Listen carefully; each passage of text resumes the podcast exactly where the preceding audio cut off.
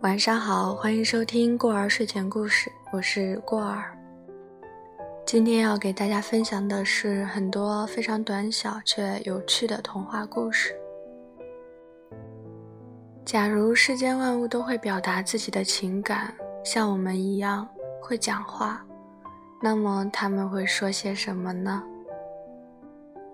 今天呢，过儿就节选几个小故事读给大家听，希望你们能够喜欢。作者沙月。第一个小故事：星空浩瀚，爱意满满。入夜，草原上清风凛冽，羚羊小姐和羚羊先生依偎在一起看星星。突然，一颗流星划过，点亮了羚羊小姐的眼眸。她转过头，问身边的羚羊先生。天上的星星为什么会掉下来呢？大概这片草原上有他特别想见的人吧。羚羊先生摸摸羚羊小姐的头，满脸温柔地说：“从那么高的夜空落下，一定很需要勇气吧？”羚羊小姐微微皱眉，她的光芒转瞬即逝，也不知道有没有如愿见到想念的人。会见到的，羚羊先生一脸笃定。星空浩瀚，人生如海，所有不可多得的一期一会和长久以来的念念不忘，都像星星们一样，你以为只是微光，背后却都深藏爱的力量。第二个故事，雨中的浪漫。突然落大雨的午后，街道上瞬间开出了一朵朵伞花。松鼠小姐拖着行李箱，站在橱窗前发呆。显然，没有哪一朵伞花是为她开的。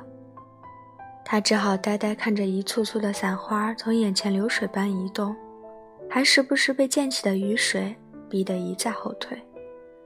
松鼠小姐咬咬牙，拖紧行李箱，准备冲进雨里。却被一股力量从身后拉住，他回头，是露出一口白牙、笑盈盈的狐狸先生。松鼠小姐，雨中漫步固然浪漫，但如果被雨淋感冒了，可就不浪漫了。说着，狐狸先生松开手，做了个鬼脸。他接过松鼠小姐的箱子，示意松鼠小姐往他身后站一站。上一秒，我多希望自己有把雨伞，能送你一程；而现在，我觉得能陪你檐下躲雨，才是世上不可多得的吧。狐狸先生转过头去，依然笑盈盈地看着松鼠小姐。松鼠小姐羞红了脸颊，悄悄上前一步，站在了狐狸先生的身边。没有哪一刻的雨。比现在下的更及时了吧？第三个故事，等你问出口。长颈鹿问小兔子：“你怎么还不回家？”小兔子不说话。长颈鹿又问小兔子：“你吃饭了吗？都这么晚了。”小兔子依然不说话。长颈鹿再问小兔子：“你怕黑吗？太阳快落山了。”小兔子还是不说话。长颈鹿最后说：“你是不是受委屈了，才一个人呆着？”小兔子眼眶里的眼珠终于落了下来，抱着长颈鹿温暖的脖子蹭了又蹭。不需要知道究竟受了什么委屈，有多委屈，只要有个人能把它问出口，就觉得一切都没有关系了。第四个故事：拼命躲的杯子蛋糕。糖果店灯光暧昧，满屋子的甜味香氛，来的大都是十指紧扣的一对，每块蛋糕、每颗糖果都挺着小胸脯，趾高气扬地站在五彩玻璃橱窗后面。角落里有一只杯子蛋糕，胖鼓鼓的，站在灯光的阴影里，不仔细看就不会轻易被发现。每当有蛋糕被带走，他就睁大眼睛，目送他们远去。哇，会被带去哪里呀？盒子里比我的角落还要黑吗？被咬一口会不会很疼？每每想到这里，杯子蛋糕就会抖一抖，再往角落里缩一缩。一天早晨，年轻的妈妈牵着小儿子来买蛋糕。妈妈，美丽的杯子蛋糕耶！说着。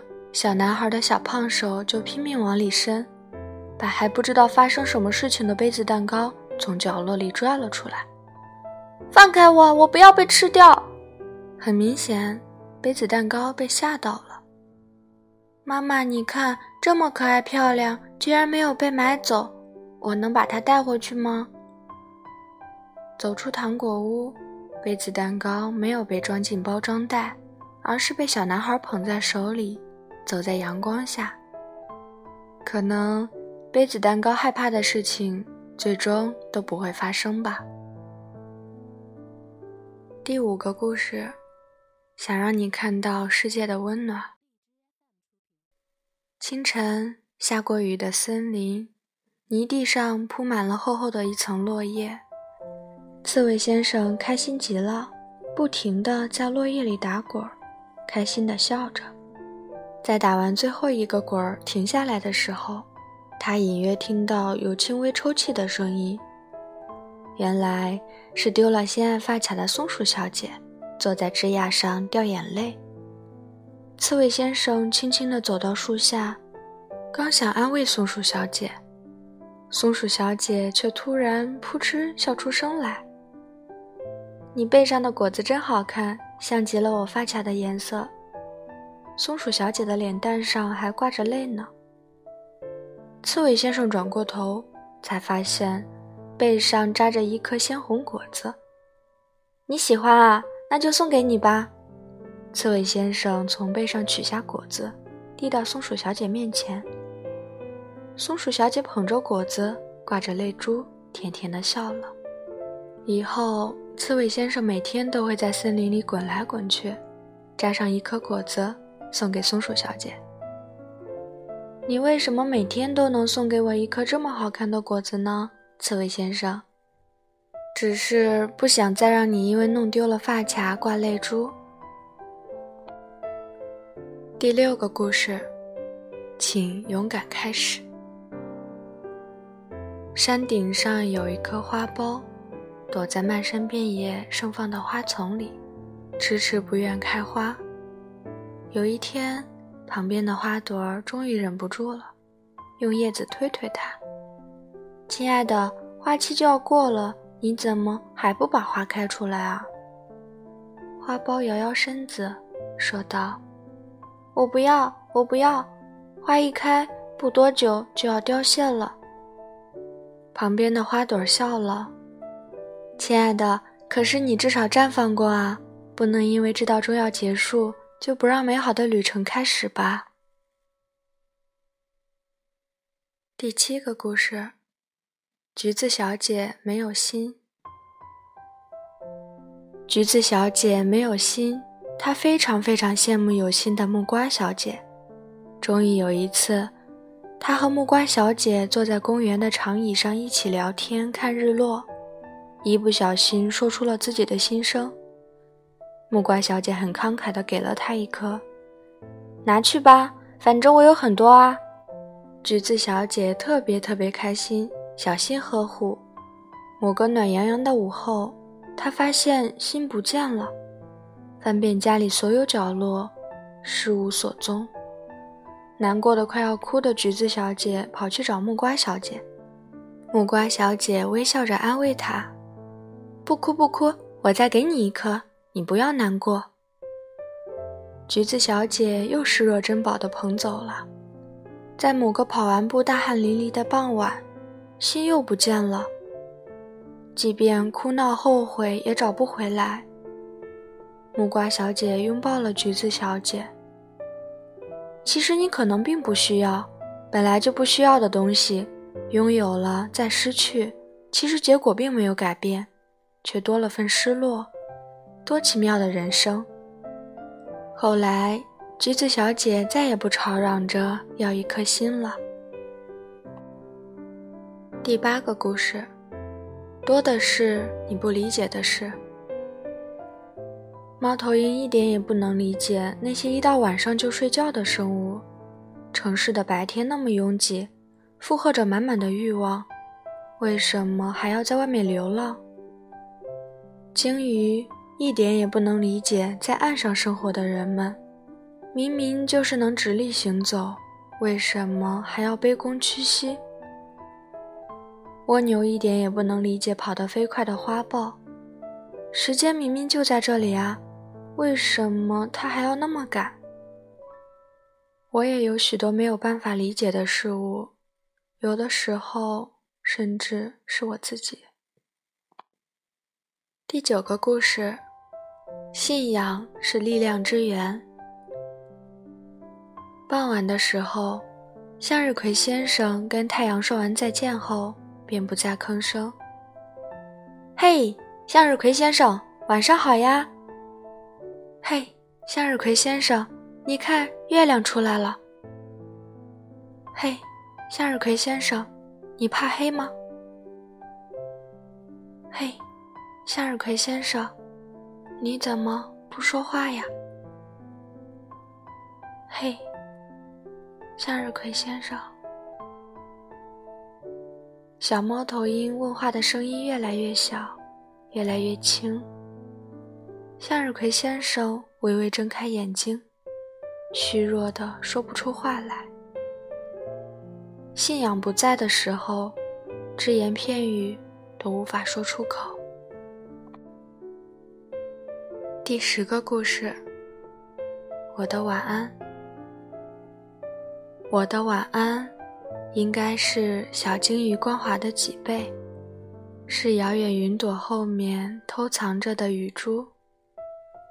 是冬夜温暖棉被上绣着的小碎花，是悄悄穿过窗户的晚风，是枕头下面掖着的一块素手帕，是从《捕梦网》里溜进来的一只云雀。那么，晚安。今天的分享就到这里结束了，不知道这些小故事你们会不会喜欢呢？过儿呢，打算送几本书出去。